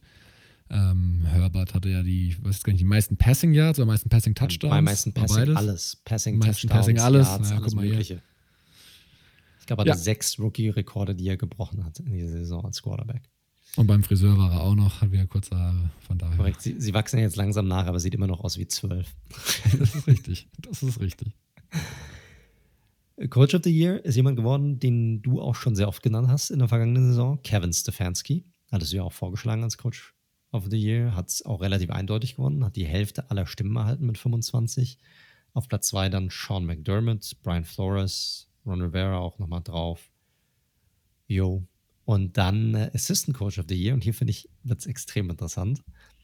Äh, Brian äh, Dayball hat diesen Award, also extrem eindeutig gewonnen mit 28 Stimmen. Nächster auf der Liste Brandon Staley, 5,5 Stimmen. Jetzt der neue Head Coach der Chargers. Dann der nächste mit 5 Stimmen Eric Bieniemy. Und dann Arthur Smith mit dreieinhalb Stimmen. Und die restlichen 2 und 1 durchweg. Aber lustig, dass Nummer 1 und Nummer 3 auf dieser Liste weiterhin keine Head Coaching Position bekommen haben. Ja, in der Tat. Also die Eindeutigkeit hat mich dann doch ehrlicherweise überrascht. Also, ne, hat einen super Job gemacht, keine Frage. Unter ferner Liefen, da war ja dann auch noch so ein Name, also Leslie Frazier. Also so gut fand ich jetzt die Defense der Bills ehrlich gesagt nicht. Ich weiß nicht, wie der da reingerutscht ist, aber naja, sei es drum. Jack Del Rio. Also, ja. Oh, ey. Naja, gut. Okay. Gut, aber das waren die Awards. Also fand ich sehr interessant. Spannend hier. Und dann gab es natürlich auch die Aufnahme in die Pro Football Hall of Fame, die Klasse von 2021. Das ist ja normalerweise ein ja, extremes Prozedere, was hier stattfindet. Die, die ganzen ähm, ja, Leute, die da auf der ehemaligen Spieler, die auf der Liste stehen, werden normalerweise eingeladen, ähm, äh, sind dann in einem Hotel, warten dann da. Und dann gibt es zwei Möglichkeiten erhalten sie einen Anruf, dann ist es meistens ein Problem, weil dann werden sie nicht mit aufgenommen, haben den Trip sozusagen umsonst gemacht. Klopft es an der Tür, ähm, äh, geht die Tür auf und ah, ich vergesse jetzt immer seinen Namen, auf jeden Fall der, der Hall of Fame Commissioner sozusagen, der das schon seit ewigen Zeiten macht, steht dann da an der Tür und ähm, ja, spricht dann die Glückwünsche persönlich aus und dann ist es dann immer eine Riesensache, weil die alle mal ihre Familien im Hotelzimmer mit dabei haben und so weiter. Das war dieses Jahr nicht möglich. Aber was er dann trotzdem gemacht hat, dieser, dass er dann hingeflogen sind zu den jeweiligen Spielern, die es geschafft haben und dann trotzdem dann praktisch an der Tür geklopft haben und dann so die Botschaft überbracht haben. Und da waren auch einige ja, namhafte Spieler dabei. Riesige Überraschung hat es dieses Jahr nicht gegeben, aber ich denke schon mal, dass man dann durchgehen kann, denn wer hat es reingeschafft? Peyton Manning, ja, vielleicht einer der größten aller Zeiten. Viele sagen ja sogar vielleicht der beste Quarterback aller Zeiten. Äh, trotzdem, dass er nur zwei Super Bowls gewonnen hat. Auf jeden Fall, also für mich zumindest, ich habe ja seine ganze Karriere verfolgen dürfen, da ich ja in Indiana auch studiert habe. Und äh, der Typ an der Line of Scrimmage gibt es keinen besseren. Also was der vor dem Play gemacht hat und ausgerufen hat und verändert hat und Defenses gecallt hat, Wahnsinn, der Typ ist auch sein erste, also direkt das erste Jahr gewesen, wo er eligible war, sozusagen aufgenommen zu werden. Ist reingekommen, 14 Saisons mit über 4000 Yards Passing, war in vier Super Bowls dabei, hat zweimal gewonnen. Einmal mit den Colts und dann einmal mit den Broncos. Ist jetzt neben Brady der einzige Quarterback, der mit, oder Brady ist jetzt mit Peyton Manning der einzige Quarterback, der mit zwei unterschiedlichen Teams einen Super Bowl gewonnen hat. Ähm, hat ja ganz viele NFL-Rekorde auch. Ähm, fast 72.000 Passing Yards, äh, 539 Career Passing Touchdowns, hält immer noch den Single Season Passing Yardage Record mit 5.477 Yards aus dem Jahre 2013. Wurde 14 Mal im Pro Bowl gewotet. Auch das ist ein Rekord, obwohl er den auch mit noch ein paar anderen Spielern hält gemeinsam. Und wurde fünfmal zum MVP gewählt in einer Saison. Also well deserved, auf jeden Fall. Definitiv, definitiv. Und für alle die, die vielleicht jetzt in den, er hat ja 2015 nach dem Super Bowl-Sieg mit den Broncos, da wurde er ja ein bisschen durchgeschleppt, muss man fairerweise sagen. Das stimmt, ja, das war auch ein, ein Sieg der Defense. Richtig, richtig. Ähm, ja, könnt, könnt, ihr euch ja gerne mal die Leute, die vielleicht in den letzten Jahren erst eingestiegen sind in, in Football, schaut euch mal ein bisschen was von Peyton Manning an. Sicherlich einer wie Mike schon gesagt hat, der größten QBs aller Zeiten. Ja, wer kam noch rein? Gehen wir mal auf die defensive Seite und da jemand, den du eigentlich ganz gut auch kennen solltest. Ne? Charles Woodson. Gehört. Vielleicht einer der besten oder der größten Athleten in der Geschichte der NFL. Also der Typ ist der absolute Wahnsinn gewesen, war sowohl Cornerback als auch Safety. Ähm, war, ich glaube, insgesamt irgendwie zehn oder elf Jahre bei den, bei den Raiders in unterschiedlichen Zeiten. Einmal von 98 bis 2005 und einmal von 2013 bis 2015. Ähm, zwischendrin dann auch mal sechs Jahre bei den Green Bay Packers gewesen. Also ihr seht schon, der Typ hat extrem lange gespielt, hat extrem lange durchgehalten. 18 Saisons insgesamt ist da mal damit der ja, Co-Rekordhalter in der NFL. Ähm, auch was seine Defensive Touchdowns angeht. Damit hat er nämlich 13 Stück insgesamt. Also ein richtiger Ballhawk gewesen, auch auf jeden Fall.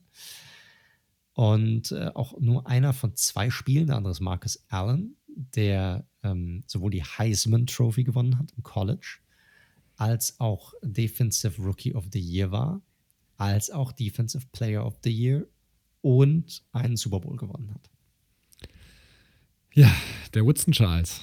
Ein geiler, geiler Spieler auf jeden Fall, ähm, den ich natürlich mehr mit den Raiders assoziiere als mit den Packers. Aber man muss natürlich fairerweise sagen, seinen Super Bowl hat er mit den Packers gewonnen. Und ja, also war überfällig so. Wir kommen ja gleich noch zu einem anderen, oder wir können es eigentlich in einem Aufwasch noch machen mit einem, mit einem Coach, Tom Flores, ähm, der auch aus der der für die Raiders steht. Ich habe mir jetzt auch am Wochenende mal diese ESPN 30 for 30 Doku nochmal angeschaut. Al Davis versus äh, die NFL, wo Tom Flores ja auch mit vorkommt. Ähm, vielleicht Tom Flores nochmal kurz ähm, äh, zum, zum Einordnen mit einem Aufwasch. Lange Raiders-Vergangenheit, logischerweise. War neben Mike Ditka auch der Einzige, der einen Super Bowl als Player, also als Spieler, als Assistant Coach und als Head Coach und da dann gleich sogar zweifach äh, gewonnen hat. Ähm, also auch ganz keine schlechte Leistung und auch so ein bisschen Pionier, weil er auch der erste Latino-Quarterback in der NFL war. Das sind alles Sachen, mit denen wir uns zum Glück heute nicht mehr auseinandersetzen müssen, aber damals war das ein großes, großes Thema. Und ähm, ja, der, der ist ja schon ein paar Jährchen raus, tatsächlich aus der NFL. Und seit Jahren war er immer wieder, im, ich glaube, jetzt war jetzt das vierte Jahr nacheinander, dass er sozusagen im in der finalen Auswahl war, aber immer in Anführungszeichen übergangen worden ist. Und jetzt hat dieses Jahr noch eine Bierfirma noch extrem Werbung dafür gemacht im Vorfeld, dass sie doch endlich Tom Flores quasi in den, in, nach Kärnten aufnehmen soll in die Hall of Fame. Und es ist passiert und er ist jetzt 83 mittlerweile. Das heißt, er kann sich noch mal ein paar Jahre daran erfreuen, dass er ein Hall of Famer ist. Naja, das ist schon krass. Ich meine, Canton ist sozusagen das, das Mekka des Footballs und das ist schon ganz cool. Ich meine, du hast ja deine eigene Büste, deine, deine Statue sozusagen da stehen von dir. Das ist schon, das ist für die Ewigkeit. Muss man, muss man so sagen. Wer war noch drin? Äh, anderer Safety ist auch reingekommen, der ja uns auch allen weiterhin bekannt ist, weil er auch gleichzeitig der General Manager der San Francisco 49ers ist zurzeit, ist John Lynch, der äh, ja lange Bug Safety war, ähm, auch beim Super Bowl-Sieg damals unter Gruden mit dabei war. Und sicherlich einer der, der, besseren, der besseren Safeties war auch, ist auch nicht das erste Mal, dass er hier ähm, dabei war. Ähm, wurde auch schon mal übergangen, hat auch da so ein bisschen davon erzählt, dass es nicht so prickelnd ist, wenn man da in diesem Hotelzimmer sitzt und dann den Anruf bekommt, dass man es dann doch nicht, nicht geschafft hat.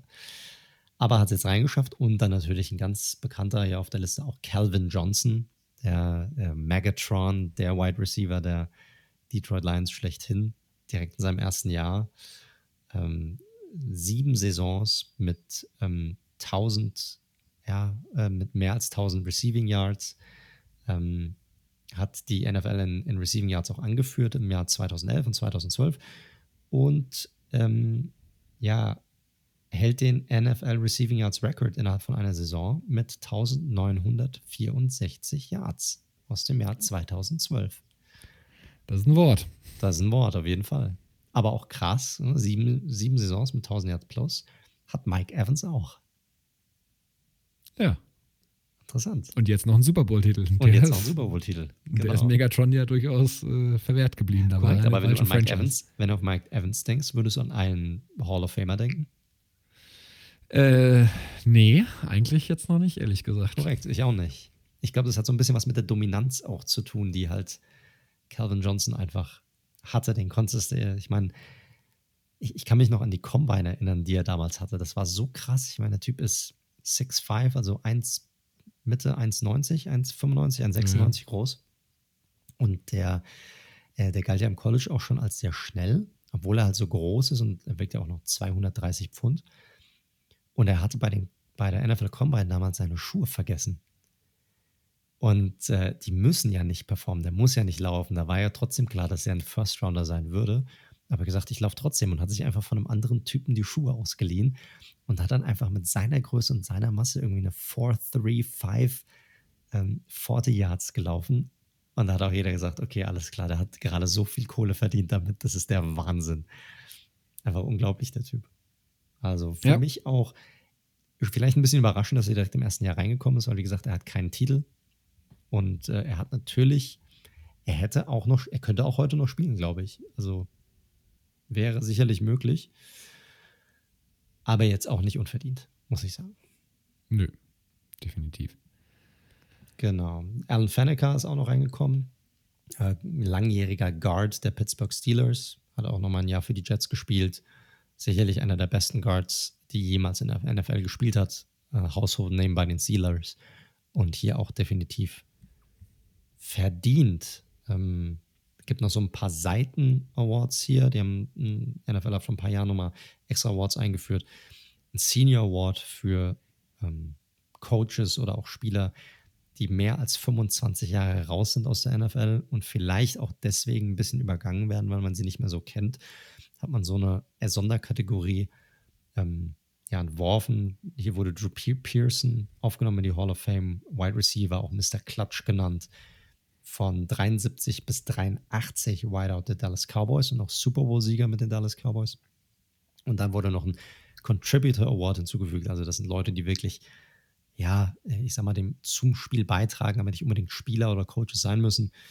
Hier wurde Bill Nunn äh, reingewählt, Senior Scout, Assistant Director of Player Personnel, ähm, ähm, ähm West Virginia State College unter anderem, aber auch vor allem für die Pittsburgh Steelers von 1968 bis 2014, also 47 Jahre lang für die Steelers unterwegs und deshalb in die Hall of Fame mit aufgenommen.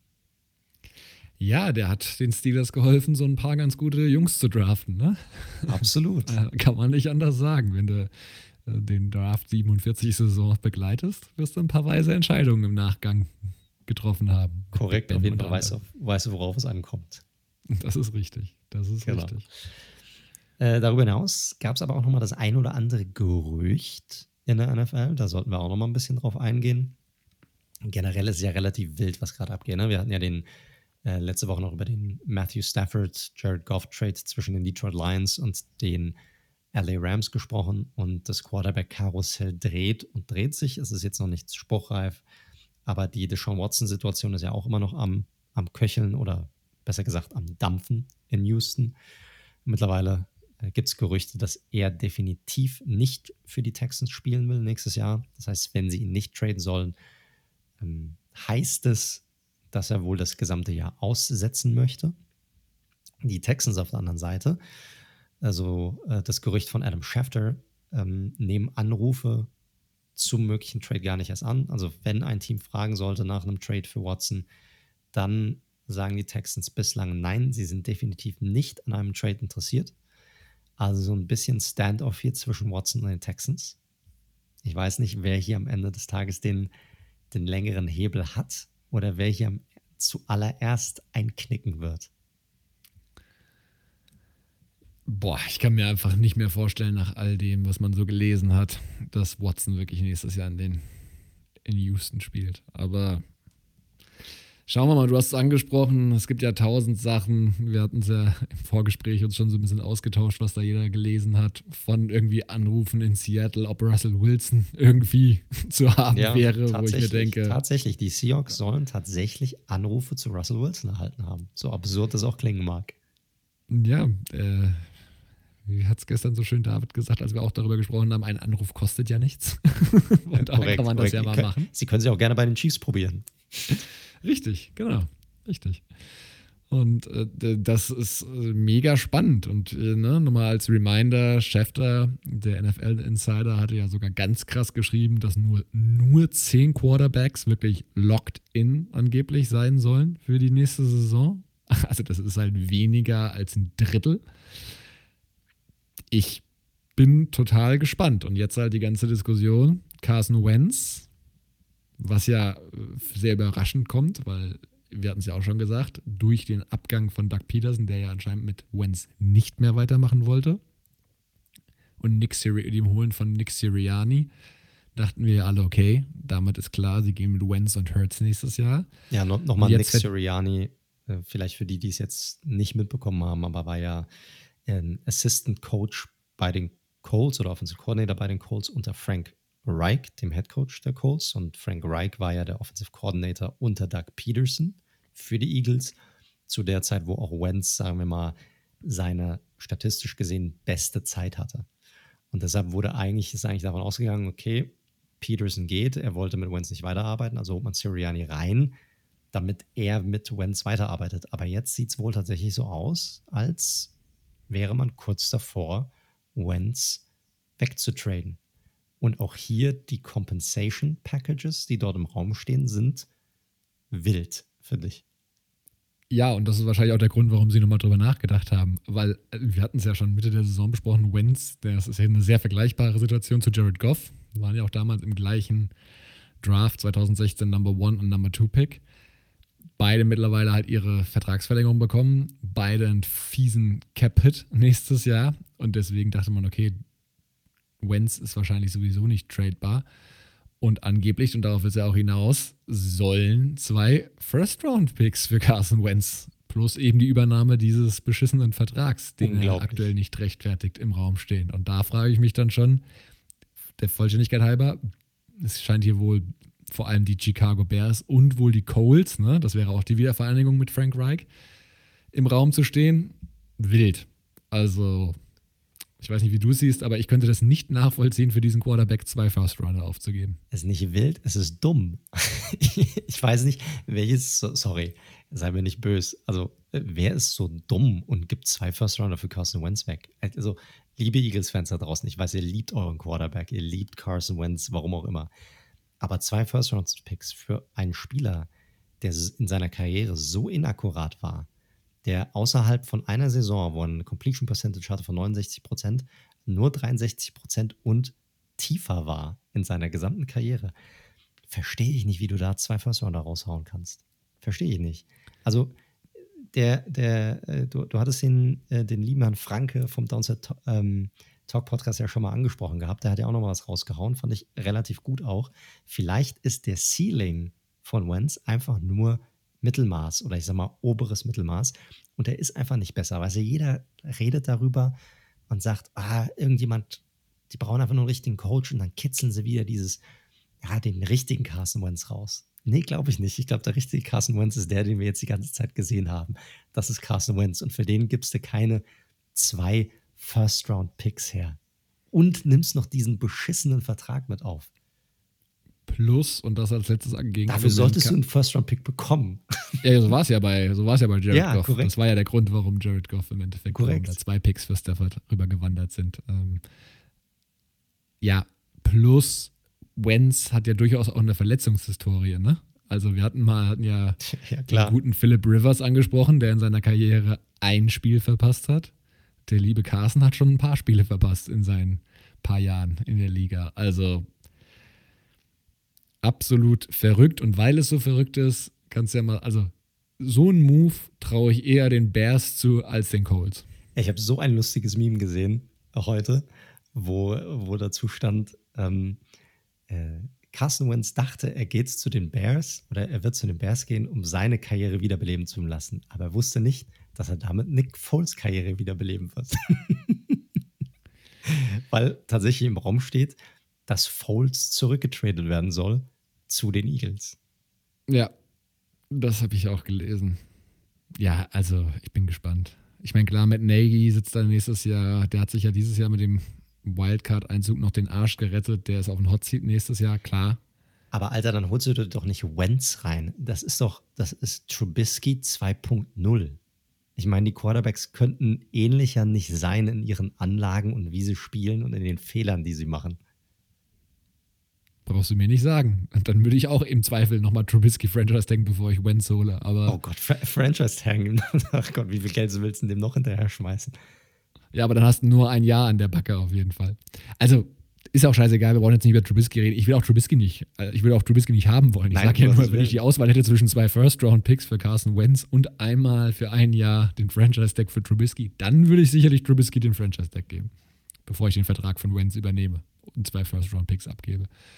Aber sei es drum, wir können uns, sind uns eigentlich relativ sicher, weil die Rumors sind halt sehr konkret schon, da passiert was die Woche. Also wenn wir nächste Woche aufnehmen werden, was wir auch tun werden, wir machen ja keine Pause, sollten wir wahrscheinlich wissen, in welcher Stadt Carson Wentz nächstes Jahr die Bälle vorbeiwerfen darf. Korrekt, also ziemlich heißes Eisen hier generell. Also viele Teams, die echt auch auf Fragen, die Panthers sollen ja auch extrem aggressiv sein momentan, was das angeht. Also die waren ja schon beim Matthew Stafford Trade, sollen sie ja extrem aggressiv gefragt haben angeblich, haben wohl einen First Rounder angeboten, ähm, plus Teddy Bridgewater, glaube ich.